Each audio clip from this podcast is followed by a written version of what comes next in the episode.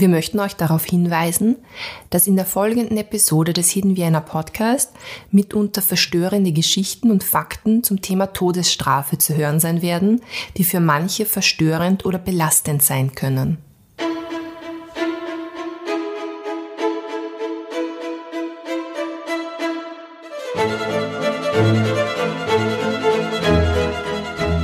Hallo und herzlich willkommen zum Hidden Vienna Podcast. Mein Name ist Jascha Nowak, ich bin Fremdenführer in Wien.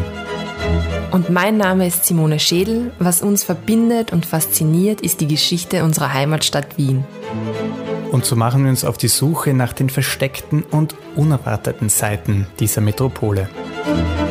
In diesem Podcast beschäftigen wir uns mit den verschwundenen Berufen, die es heute nicht mehr gibt.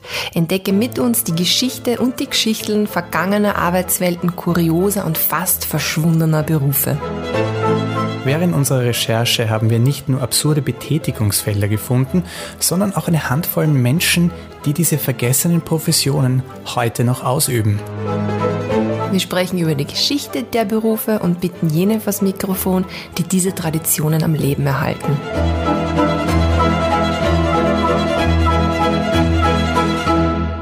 Hallo Jascha. Hallo Simone. Herzlich willkommen zurück zum Hidden Vienna Podcast.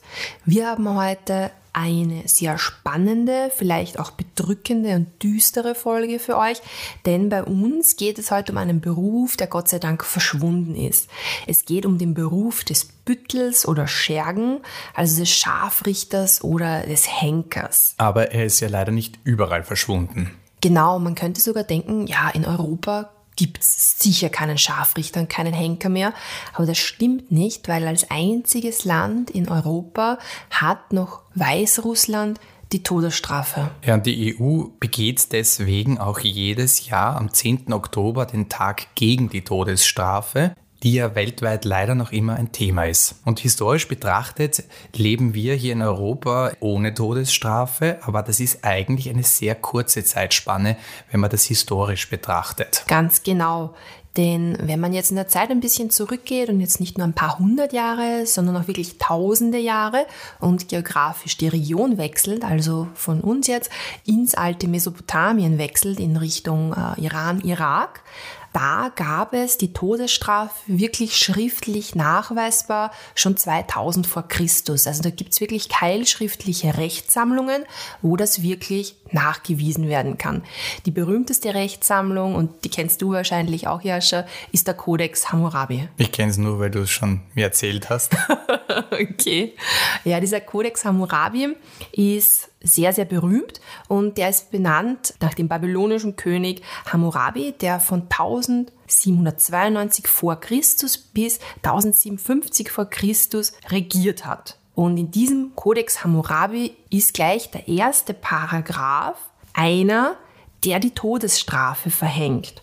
Und zwar heißt es dort, wenn ein Mann einen anderen wegen Mordes anklagt, ihn aber nicht beweisen kann, so soll der Ankläger hingerichtet werden. Also das ist wirklich vor 4000 Jahren schon schriftlich festgehalten. In Mesopotamien, wenn du überlegst, was da in Wien war, noch nicht viel. Na, da haben sie sich die Schädel eingehauen und hat keiner nicht was aufschreiben können. Ganz andere Kultur. In Mesopotamien ist echt alles aufgeschrieben worden. Man findet auch sozusagen Kassazettel für den Verkauf von Schafen, von Stoffen und noch viel andere sehr interessante Dinge. Kannst du Keilschrift lesen? Ich konnte es. Ich habe nämlich wirklich Altorientalistik studiert, also altsemitische Philologie und orientalische Archäologie. Und da haben wir wirklich auch Keilschrift lesen und natürlich auch schreiben gelernt. Ja, ganz so weit gehen wir heute nicht zurück in der Geschichte. Wir, wir werden uns vor allem mit der Geschichte des 19. und 20. Jahrhunderts heute beschäftigen. Bei uns in Österreich ist die Todesstrafe 1918 mit der Ausrufung der Republik abgeschafft worden. Das hält aber nicht allzu lange, denn der faschistische Ständestaat führt die Todesstrafe wieder ein, vor allem gegen politische Verbrechen. Und natürlich das verbrecherische nationalsozialistische Regime vollstreckt die Todesstrafe. Einen Höhepunkt der vollstreckten Todesurteile gibt es vor allem während des Ersten Weltkriegs.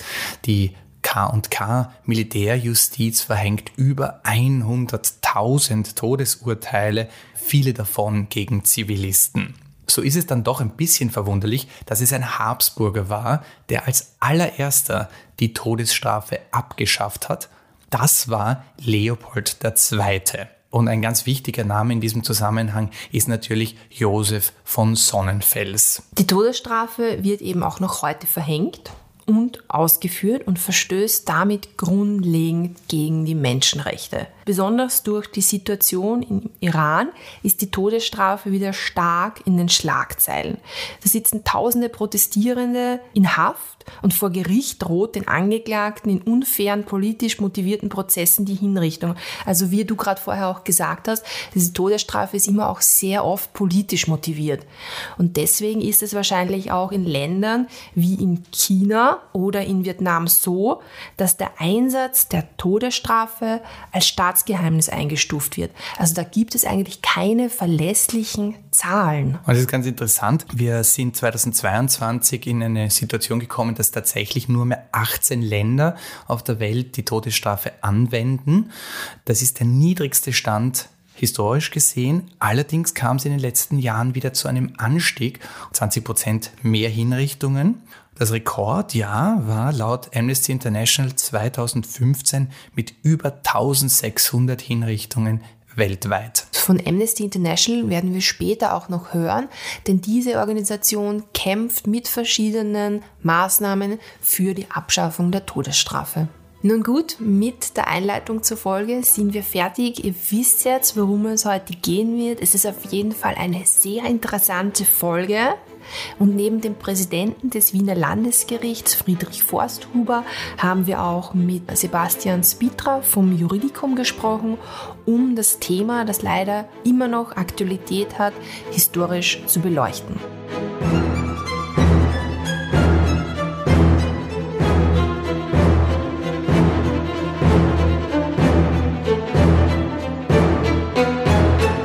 Nun begeben wir uns auf eine kleine Zeitreise durch Wien ins Mittelalter und in die frühe Neuzeit.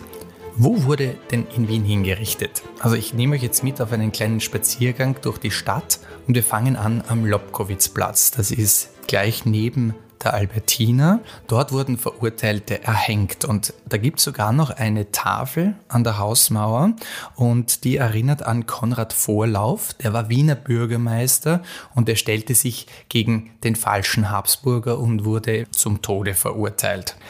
Wir bleiben bei den Bürgermeistern, die hingerichtet werden und da kommen wir zum am Hof. Dort wurden Vierteilungen vollstreckt und der Bürgermeister, der dort in vier Teile gerissen worden ist, war Wolfgang Holzer. Eine unglaublich komplizierte Geschichte. Wer es genauer wissen will, bitte liest nach. Für diese Folge ist das ein bisschen zu viel. Die Bürgermeister in Wien, die hatten oft gar kein so sicheres Leben, denn unter all den Bürgermeistern, die es bisher gab, und das sind, glaube ich, jetzt über 200 oder 300, mussten neun ihren Beruf oder ihr Amt sozusagen mit dem Leben bezahlen. Wow, das ist eine ganze Menge.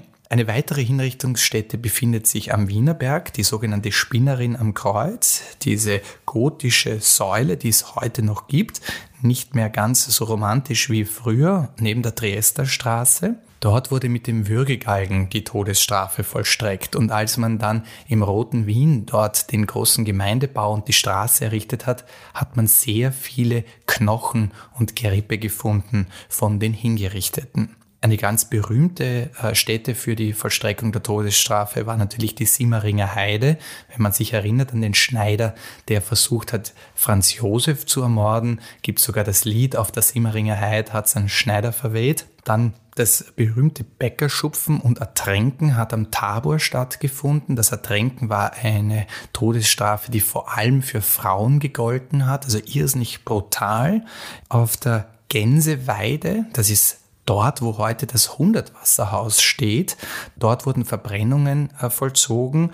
Und das wichtigste Ereignis traurigerweise war die sogenannte Wiener Gesera 1421. Dort wurden etwa 200 Menschen aus der jüdischen Gemeinde verbrannt. Wir werden heute noch über eine andere Verbrennung sprechen, die du uns später erzählst, Simone. Genau, die Gänseweide, das war die Weißgerberlände, also da waren die Gerber beheimatet und dort hat es schon einmal sehr gestunken.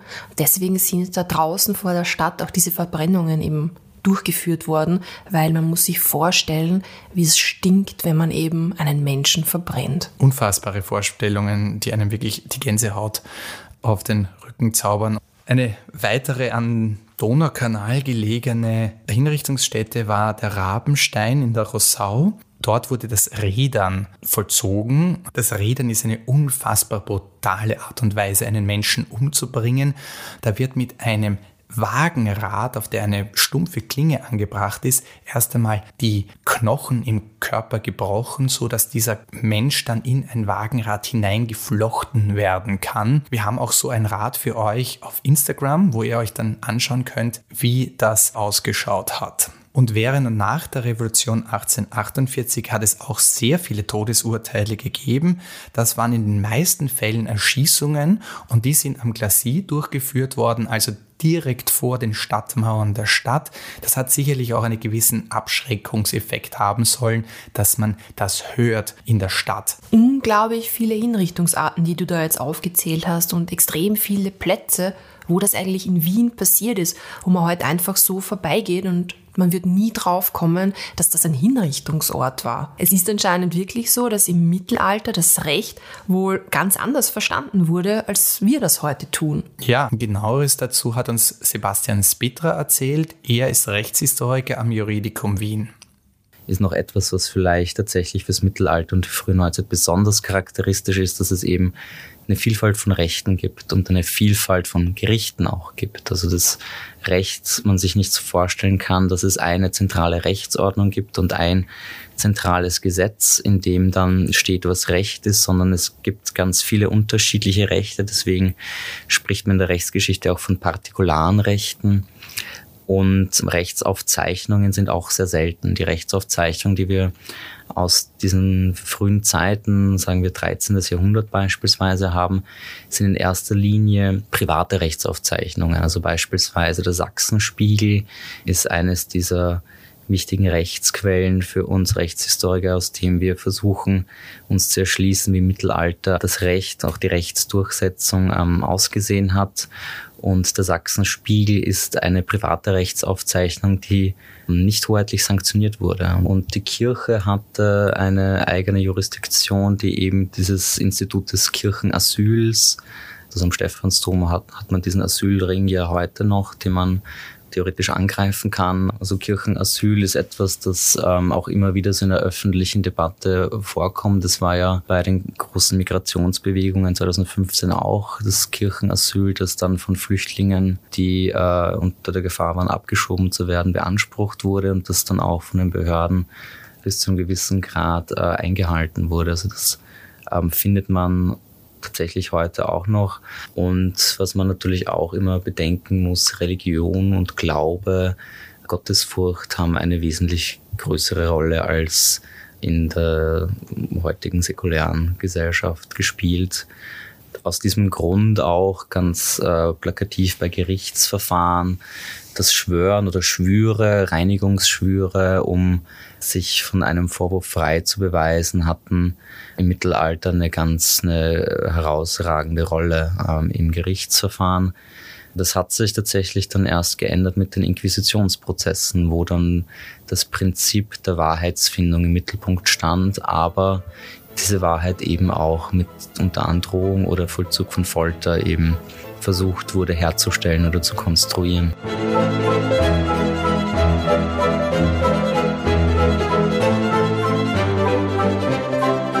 Gab es in Wien eigentlich Hexenverbrennungen? Ja, eine einzige Hexenverbrennung am 15. September 1583. Das ist nämlich der Fall der Elisabeth Pleinacher, die eben auf der Gänseweide, von der wir vorher schon gesprochen haben, auf einem Scheiterhaufen verbrannt wurde. Die Elisabeth Pleinacher wohnte auf einem Hof in der Nähe von St. Pölten und sie kümmerte sich dort um ihre Enkelin Anna, weil der Vater von der Anna ein gewalttätiger Trinker war und ihre Mutter war gestorben. Und es lief alles ganz gut, bis die Anna 15 Jahre alt wurde und plötzlich begann sie epileptische Anfälle zu haben. Und in der Zeit hieß es, dass das auf den Teufel zurückzuführen war. Und da hat sich der Georg Schlutterbauer, das ist eben der Vater von der Anna und der Schwiegersohn von der Elisabeth, hat sich gedacht, hm, der Hof, den hätte ich gern eigentlich. Und hat sie bezichtigt, dass sie die Anna für den Teufel abrichtet. Dass sie die Besessenheit in der Anna ausgelöst hat. Dieser Fall erregt viel Aufsehen und so auch am Wiener Hof. Und der Erzherzog Ernst beauftragte dann den Wiener Bischof Kaspar Neuberg, sich die ganze Sache mal anzusehen und sich um die Seele zu kümmern. Und der hat dann festgestellt, ja, sie ist vom Teufel besessen, diese 15-jährige Anna, und den Teufel kann man ihr erst austreiben, wenn die Verursacherin dieser Besessenheit gefasst ist. Die Elsa sie wird auch manchmal Elsa genannt, diese Elisabeth Pleinacher, wird dann verhaftet, nach Wien gebracht, ins Malefizspitzbubenhaus. Es ist ein Gefängnis, dieses Haus existiert heute so nicht mehr, es ist ein Foltergefängnis. Und der Stadtrichter hat auch diese 70-jährige Dame sich angeschaut und hat empfohlen, sie ins Bürgerspital zu geben. Und die gehört nicht in ein Gefängnis. Und das Bürgerspital ist jetzt äh, nicht so eine medizinische Einrichtung, was wir uns vorstellen unter dem Wort Spital, sondern auch eine Einrichtung, die sich um alte, geistig Schwache, um Waisen kümmert. Also er gemeint, na, die gehört nicht ins Foltergefängnis, die ist von schwachem Verstand, die gehört ins Bürgerspitalhaus. Aber in Wien sind die Leute durch verschiedene Hetzpredigten vorm Stephansdom schon so aufgehetzt worden, die wollten jetzt ein Spektakel, die wollten eine Verurteilung. Und so ist die Elisabeth Bleinacher gefoltert worden und hat dann unter Folter zugegeben, ja, sie hat ihre Enkelin verhext. Sie ist eine Hexe. Und es ist dann wirklich so weit gekommen, dass sie eben am Scheiterhaufen im September 1583 verbrannt wurde. Unfassbar. Und da sieht man auch wieder, dass die Folter einfach nicht funktioniert. Bei einer Hexe ist es ganz klar, kann man das heute sagen, das gibt's nicht. Damals war das vielleicht tatsächlich nicht so ein Argument und heute weiß man aber auch genau, Folter funktioniert nicht und sie wird immer noch angewendet.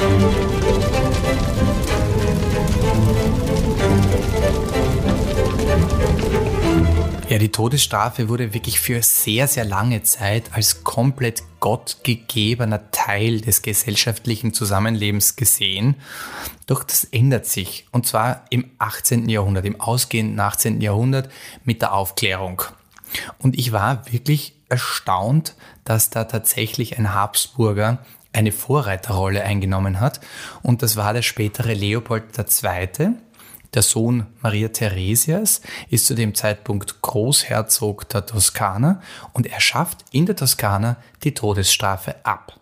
Dieser Schritt bewegt dann auch seinen Bruder Josef II. dazu, das Ganze in Österreich auch zu machen. Der erlässt ein neues Gesetzbuch und in diesem Gesetzbuch kommt die Todesstrafe nicht vor. Eine wichtige Persönlichkeit am Wiener Hof äh, zu dieser Zeit war Josef von Sonnenfels, auch ein aufgeklärter Geist, ein Freimaurer und der hat ganz sicher viel Einfluss auf äh, Josef II. und auch Maria Theresia ausgeübt, was das Thema Todesstrafe und Folter betrifft. Wie kam es jetzt aber eigentlich dazu?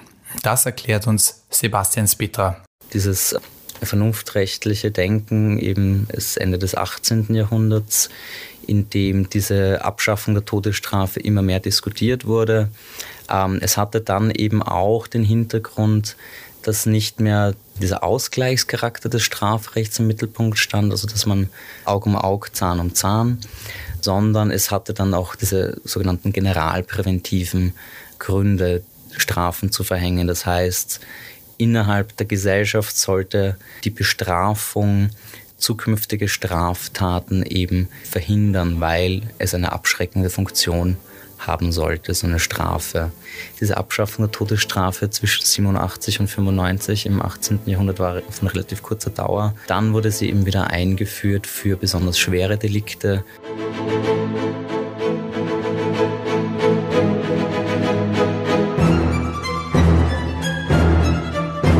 Kommen wir zu den Scharfrichtern.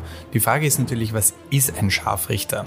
Historisch betrachtet waren das meistens Personen, die sich eigentlich außerhalb der Gesellschaft befunden haben, vor allem im Mittelalter. Sie waren zwar notwendig, aber man hat sie dann gesellschaftlich wohl etwas geächtet. Im 19. Jahrhundert wird der Scharfrichter sozusagen in den offiziellen Stand aufgenommen in gewisser Weise, aber da sieht man diese Ächtung immer noch, weil er ist kein Staatsbeamter, er ist Teil der Dienerschaft. Und diese Scharfrichter wurden für ihre Tätigkeit entlohnt, aber wirklich nicht fürstlich. Es gab Jahresgehälter von 400 Gulden. Das war 1851 eine Aufzeichnung, die ich gefunden habe. Dazu kam zusätzlich noch eine Quartierbeihilfe von 100 Gulden macht zusammen 500. Wie viel wäre das in Euro heute? Für ein Jahresgehalt von 9.750 Euro wird diesen Job wohl niemand machen wollen. Gott sei Dank gibt es ihn auch gar nicht mehr. Und Hinrichtungen waren etwas Öffentliches. Die Abschreckung hat bei den Hinrichtungen immer sozusagen eine Rolle gespielt im Denken der Mächtigen. Und 1868 wird aber eben genau dieser Gedanke vollkommen auf den Kopf gestellt. Da kommt es nämlich zur öffentlichen Hinrichtung von Georg Radkay. Georg Radkay war Doppelmörder und seine Hinrichtung auf der Spinnerin am Kreuz war wirklich ein Volksfest. Die Leute sind dort hingeströmt in Massen. 50.000 Schaulustige haben sich dort eingefunden. Eltern sind mit ihren Kindern dorthin gekommen, es wurden Würstel verkauft und die Stimmung war ausgelassen. Ein Volksfest. Ein echtes Volksfest. Und am Tag nach der Hinrichtung wird in den Zeitungen darüber berichtet und es wird kritisiert. Man sagt, das kann nicht sein, dass eine Hinrichtung zu einem Volksfest wird, wo die Leute hingehen wollen. Das ist nicht der Effekt, den man sich vorstellt. Kaiser Franz Josef hört die Kritik und leider nimmt er sie nicht so weit ernst, dass er die Todesstrafe tatsächlich abschafft, sondern er verbannt jetzt die Hinrichtungen mit dem Würgegalgen in die Gefangenenhäuser. Und dieser Würgegalgen, das ist die Hinrichtungsmethode schlechthin im 19. Jahrhundert und auch im 20. Jahrhundert. Nicht nur die Monarchie verwendet den Würgegalgen, sondern dann auch der Ständestaat, der die Todesstrafe wieder einführt. Und selbst die Zweite Republik in der Zeit der Besatzung verwendet den Würgegalgen als Hinrichtungsmethode. Unglaublich. Wie funktioniert denn so ein Würgegalgen? Es hört sich grausamst an? Das ist eine gute Frage. Was ich dir sagen kann, ist, es funktioniert nicht wie im Western und es schaut auch nicht so aus wie im Western. Wie das Ganze abgelaufen ist, hat uns der Präsident des Wiener Landesgerichts, Dr. Friedrich Forsthuber, genauer erläutert bei dem englischen Galgen, den man hier immer vor Augen hat, wo dann eben der Boden weggezogen wird und langsam der Erstickungstod da eintritt, ist es beim Würgegalgen so, dass äh, der Henker ganz fest äh, die Schlinge zuzieht und sich seine Gehilfen an den Körper hängen. Und der letzte Henker der Monarchie, der Josef Lang, hat sich immer gerühmt, dass er es geschafft hat, dass äh, die zum Tode Verurteilten innerhalb von wenigen Sekunden ohnmächtig wurden. Und die sind dann wegen der plötzlichen Beschneidung der Blutzufuhr entweder an einem Herzinfarkt oder einem Schlaganfall gestorben. Wer den Richtfall mit eigenen Augen sehen möchte, kann ins Wiener Kriminalmuseum Museum gehen.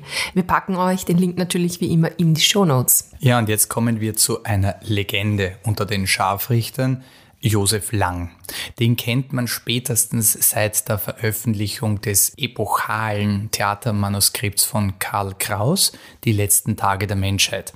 Wenn man das Buch aufschlägt, ist auf der ersten Seite ein Foto von Lang abgebildet, wo er grinsend hinter dem Würgegalgen steht und der Delinquent vor ihm hängt. Die Lebensgeschichte von Josef Lang ist sehr interessant und die beginnt in Simmering im Kaffeehaus von Josef Lang. Da ist er noch kein Scharfrichter. Und der Milchlieferant von Josef Lang, der ist gleichzeitig auch Scharfrichter in Wien. Der heißt Karl Seelinger und dieser Karl Seelinger beliefert den Josef Lang über Jahre hinweg und irgendwann wird er nach Galizien gerufen und braucht für diese Hinrichtung noch einen Assistenten. Und da fragt er den Josef Lang. Und er sagt, hey, Peppi, du bist ein starker Lakel, komm mit nach Galizien. Und der Josef Lang, ja, den interessiert's und er sagt, passt, komm mit. Sie fahren da raus, sie erhängen einen Mann und äh, das dürfte dem Josef Lang wirklich getaugt haben. Er hat das dann mehrere Jahre als Assistent gemacht, ohne dafür entlohnt zu werden, wie er später in einem Interview sagt, einfach weil es ein Sport war. Und als der Karl Seliger dann 1899 verstirbt, hat Wien keinen Scharfrichter mehr und jetzt wird die Stelle ausgeschrieben. Der Josef Lang denkt überhaupt nicht daran, sich zu bewerben, weil er ist viel zu alt für die Stelle, er ist über 40 und wird aber sozusagen eine Rutsche gelegt bekommen, denn einer seiner Stammgäste ist ziemlich weit oben in der Hierarchie der Wiener Polizei und er sagt, du bewirb dich, ich werde ein bisschen nachhelfen. Ja, und 1900 wird er dann vereidigt als Wiener Scharfrichter. Und da bekommt er einen gewissen, ja, Promi-Status kann man schon fast sagen. Also ihn, über ihn wird tatsächlich auch berichtet. Er rühmt sich damit, dass er die Delinquenten sehr schnell umbringt, binnen Sekunden teilweise. Sein erster soll nach 25 Sekunden bereits tot gewesen sein. Er macht auch wie eine kleine Wissenschaft daraus. Er praktiziert sogar Selbstversuche und hängt sich tatsächlich auf. Natürlich mit seinen Assistenten und die können ihn rechtzeitig immer aus der Schlinge ziehen. So versucht er diese Technik zu perfektionieren. Er hat auch dann tatsächlich sein Kaffeehaus aufgegeben und hat gesagt, er war sehr froh darüber, nicht mehr Kaffeehausbesitzer zu sein, sondern Scharfrichter, weil er ist ein friedlicher Mensch. Immer diese Bücher, die um drei in der Früh reinkommen und die ganzen Schlägereien, das hat ihm eh nicht gepasst. Und jetzt als Scharfrichter hat er sozusagen seine Ruhe. Wer das ganze Interview nachlesen will, das Egon Erwin Kisch, der legendäre rasende Reporter der Monarchie, mit ihm geführt hat, das äh, werden wir auch in die Shownotes packen. Sehr interessante Lektüre. Wurden auch Frauen zum Tode verurteilt? Ja, aber sie wurden alle, hm, fast alle von Kaiser Franz Josef begnadigt. Fast alle. Das heißt, es gab Ausnahmen? Genau. 1900 wurde eine Frau nicht begnadigt. Dafür gab es triftige Gründe. Und wie es genau dazu kam und warum diese Frau dann tatsächlich hingerichtet wurde und warum ihre Hinrichtung dann auch für einen öffentlichen Aufschrei gesorgt hat, das erzählt uns wieder Friedrich Forsthuber. Die einzige Frau, die während der Herrschaft von Kaiser Franz Josef bis äh, Beginn des Ersten Weltkriegs hingerichtet wurde, war die Frau Hummel. Die Frau Hummel hat äh, ihre vierjährige Tochter innerhalb äh, einiger Monate zu Tode gequält auf fürchterlichste Art und Weise. Und das hat die Monarchie so erschüttert, dieses, äh, diese Geschichte und das Todesurteil, dass äh, auch Frauenverbände sich an Kaiser Franz Josef gewendet haben und gesagt haben, in diesem Fall ist eine Begnadigung doch ausgeschlossen. Da, da muss man auch ein Zeichen setzen. Und deswegen ist Frau Hummel dann hingerichtet worden. Es gab angestellte Henker. Der letzte Henker in Wien ist aber kurz vorher verstorben gewesen. Jedenfalls äh, ist dann äh, sein Prager Kollege hier eingeschritten und der hat sich zunächst nicht ausgesehen, wie er die Hinrichtung mit dem Würgegalgen bei Frau Hummel durchführen soll, die zwischen 120 und 130 Kilo hatte. Und er hat sie verschnürt wie ein Paket. Und diese Hinrichtung hat äh, mehr als 45 Minuten gedauert mit dem Würgegalgen. Und da schreiben dann auch die Zeitungen am nächsten Tag, am 3. Jänner, dass man zwar äh, kein Mitleid mit einem Todesurteil bei Frau Hummel hat, weil sie eben ihre Tochter so bestialisch ermordet hat, aber die die äh, Hinrichtung der Frau Hummel sei so bestialisch gewesen auch, dass man aufgrund dieses Umstands äh, durchaus äh, auch Mitleid mit ihr haben konnte. Und auf der anderen Seite es ein furchtbares Licht auch auf die Todesurteile an sich wirft. Wie ich eingangs am Anfang der Folge schon erwähnt habe, kam es während des Ersten Weltkriegs zu einem echten Höhepunkt an Todesurteilen über 100.000 und davon die meisten gegen Zivilisten. Im Vergleich dazu, die deutsche Militärjustiz hat im Ersten Weltkrieg gerade einmal 40 Todesurteile ausgesprochen. Also das ist ein krasser Gegensatz. Die Erste Republik schafft die Todesstrafe dann ab, auch als Lehre aus diesem blutigen Ersten Weltkrieg. Doch nach 15 Jahren führt der Ständestaat die Todesstrafe wieder ein, wieder den Würgegalgen und jetzt nach 15 Jahren Pause braucht man einen neuen Scharfrichter. Und ganz interessanterweise, derjenige, der sich bewirbt und der es werden wird, kann eine Art Familientradition vorweisen. Und mehr dazu erzählt uns wieder Friedrich Forsthuber. Äh, der Neffe des letzten Henkers der Monarchie, also der Neffe vom Josef Lang, der Johann Lang dann als Scharfrichter bestellt. Der hatte noch in den letzten Kriegstagen auch seinem Onkel bei einigen Hinrichtungen so quasi zur Seite gestanden und der hat sich jetzt aufgrund dieser Ausschreibung äh, gemeldet. Also für die etwas mehr als 40 Männer, die im Ständestaat hingerichtet wurden, äh, von denen hat der Johann Lang dann etwa die Hälfte selbst hingerichtet. Unter anderem auch äh, die 13 Nationalsozialisten, die von einem Militärgericht zum Tode verurteilt wurden, weil sie am Putschversuch vom 25. Juli 1934, dem auch der damalige Bundeskanzler Dollfuß dann äh, zum Opfer fällt. Und die hat auch der Johann Lang hingerichtet. Und da haben sich die Nazis dann an ihm furchtbar gerecht. Nach dem Anschluss haben sie ihn sofort verhaften lassen, nach Dachau bringen und dort ist er nach wenigen Tagen in einer sechsstündigen Prozedur ertränkt worden. Nun sind wir bei den Nationalsozialisten angekommen. Mit dem Anschluss kommt auch eine neue Form der Hinrichtungen ins Land.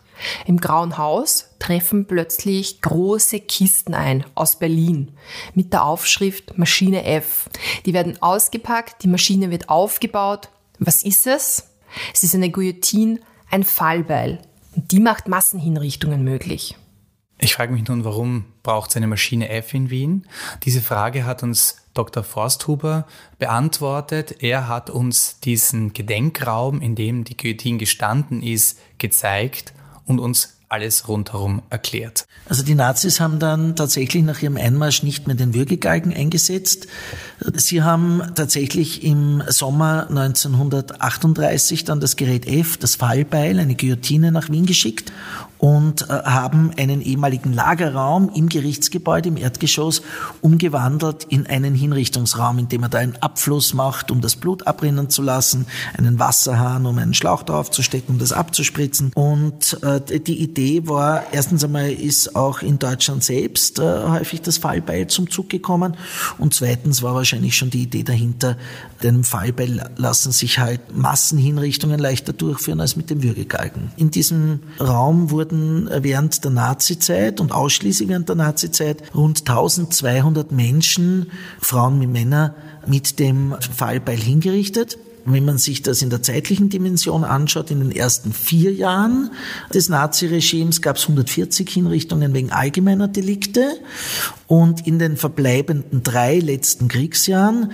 wurden dann 1050 Menschen hingerichtet, weil mit äh, aus Sicht der Nazis negativen Kriegsverlauf man hier die Justizmaschinerie vor allem auch äh, gegen Widerstandskämpfer jetzt besonders eingesetzt hat, sodass also von diesen äh, über 1000 rund 600 äh, Widerstandskämpferinnen und Widerstandskämpfer waren.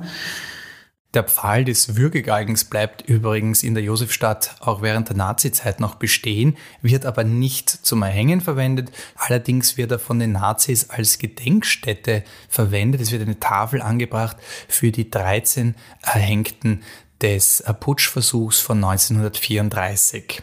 Die Zellen für die zum Tode Verurteilten werden zynischerweise Köpflerzellen genannt. Wie so eine Hinrichtung abgelaufen ist, das hat uns Friedrich Forsthuber erklärt. Man hat dann sechs Stunden vor der Hinrichtung Bescheid gekriegt, dass man jetzt hingerichtet wird. Hatte nur mal kurz Gelegenheit, ein paar letzte Zeilen an die Hinterbliebenen zu schreiben. Also für eine Verabschiedung war gar kein Raum mehr und ist dann äh, zum Zeitpunkt der Hinrichtung über einen parallel zum Hinrichtungsraum laufenden Gang vom Gefangenenhaus ins Gerichtsgebäude hinübergeführt worden, in den Vorraum des Hinrichtungsraums. Dort saß dann die Gerichtskommission, bestehend aus einem Richter, Staatsanwalt und Schriftführer. Dann hat es geheißen, sie wurden wegen versuchten Hochverrat zum Tode verurteilt.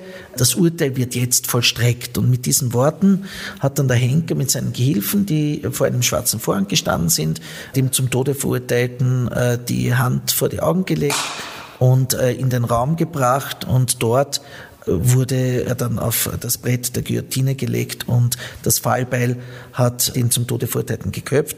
Und da gibt es auch Aufzeichnungen äh, der Henker, dass von der Übergabe an den Henker bis zur tatsächlichen vollzogenen Hinrichtung nur zehn Sekunden vergangen sind. Die Opfer sind so im Drei-Minuten-Takt hingerichtet worden und an manchen Tagen äh, waren das 30 Personen innerhalb von 90 Minuten, die hier hingerichtet wurden. Und dieses 10 Kilo schwere Beil, das dann hinabgesaust ist, hat natürlich den ganzen Raum erzittern lassen. Das hat man im ganzen Haus gemerkt.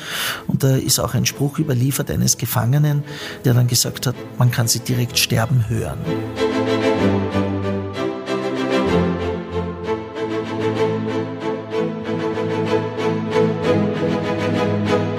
Nach dem Ende des Zweiten Weltkriegs und des NS-Regimes wurde die Todesstrafe nicht gleich, aber bald abgeschafft. Und 1950 kam es zur letzten Hinrichtung, welche durch die Republik Österreich ausgeführt wurde. Aber das war nicht die allerletzte Hinrichtung, die auf österreichischem Boden durchgeführt wurde. Und genaueres dazu erzählt uns jetzt Sebastian Spitra. Die letzte Hinrichtung in Österreich wurde 1955 vollzogen und zwar von den Alliierten im Besatzungsgebiet von den Amerikanern. Das heißt, trotz der Abschaffung der Todesstrafe eigentlich im österreichischen Rechtssystem hatten die Alliierten noch ihre eigene Jurisdiktion und hatten in dem Fall 1955 tatsächlich auch noch die letzte Todesstrafe vollzogen. Stützte sich rechtlich auf das Besatzungsrecht.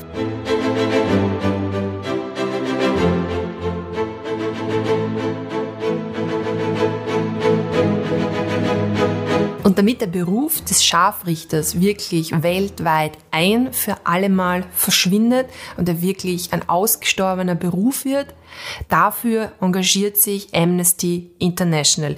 Denn es ist auch heute noch wichtig, sich gegen die Todesstrafe zu positionieren. Und dafür haben wir Anne Schlack, die Geschäftsführerin von Amnesty International Österreich, vors Mikro gebeten und sie gibt uns einen kleinen Einblick in ihre Tätigkeit. Amnesty lehnt die Todesstrafe in allen Fällen ohne Ausnahme ab. Unabhängig davon, wer angeklagt ist, von der Art oder den Umständen des Verbrechens, von Schuld oder Unschuld oder von der Art der Hinrichtung. Seit der Gründung von Amnesty International vor mehr als 60 Jahren setzt sich die Organisation für die weltweite Abschaffung der Todesstrafe ein. Mit Erfolg. Ende 2021 hatten 108 Länder, also eine Mehrheit der Staaten, die Todesstrafe gesetzlich abgeschafft. 1977 lag diese Zahl noch bei traurigen 16 Ländern. 2021 wurden auch mindestens 579 Menschen in 18 Staaten tatsächlich hingerichtet. Viele Länder veröffentlichen keine Informationen über die Anwendung der Todesstrafe. Unter anderem China, wo wahrscheinlich mehrere tausend Hinrichtungen vollzogen wurden.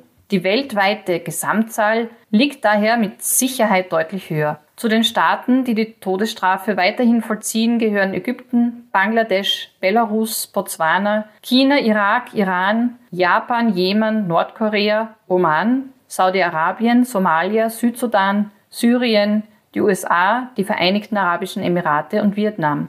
Seit mehr als 40 Jahren setzen wir von Amnesty International uns für die Abschaffung der Todesstrafe auf der ganzen Welt ein. Wenn Sie uns unterstützen wollen und jemanden zur Seite stehen wollen, dem die Todesstrafe droht, gehen Sie einfach auf www.amnesty.at. Mit ein paar simplen Klicks können Sie hier unsere aktuellen Kampagnen unterstützen.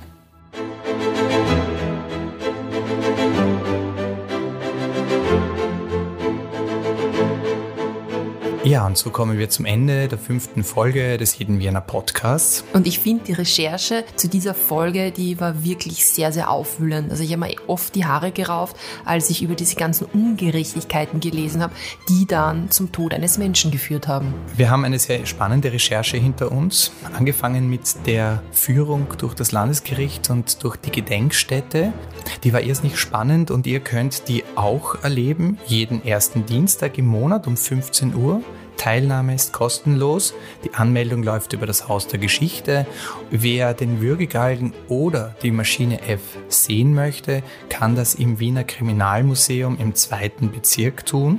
Wir bedanken uns bei unseren Interviewpartnern dieser Folge, beim Präsidenten des Landesgerichts Friedrich Forsthuber und dem Rechtshistoriker Sebastian Spitra vom Juridikum und natürlich auch unser Dank an Anne Schlack, Geschäftsführerin von Amnesty International Österreich, für das Statement und ihre unermüdliche Arbeit im Kampf gegen die Todesstrafe. Dieser Podcast wird von Hidden Vienna Tours produziert.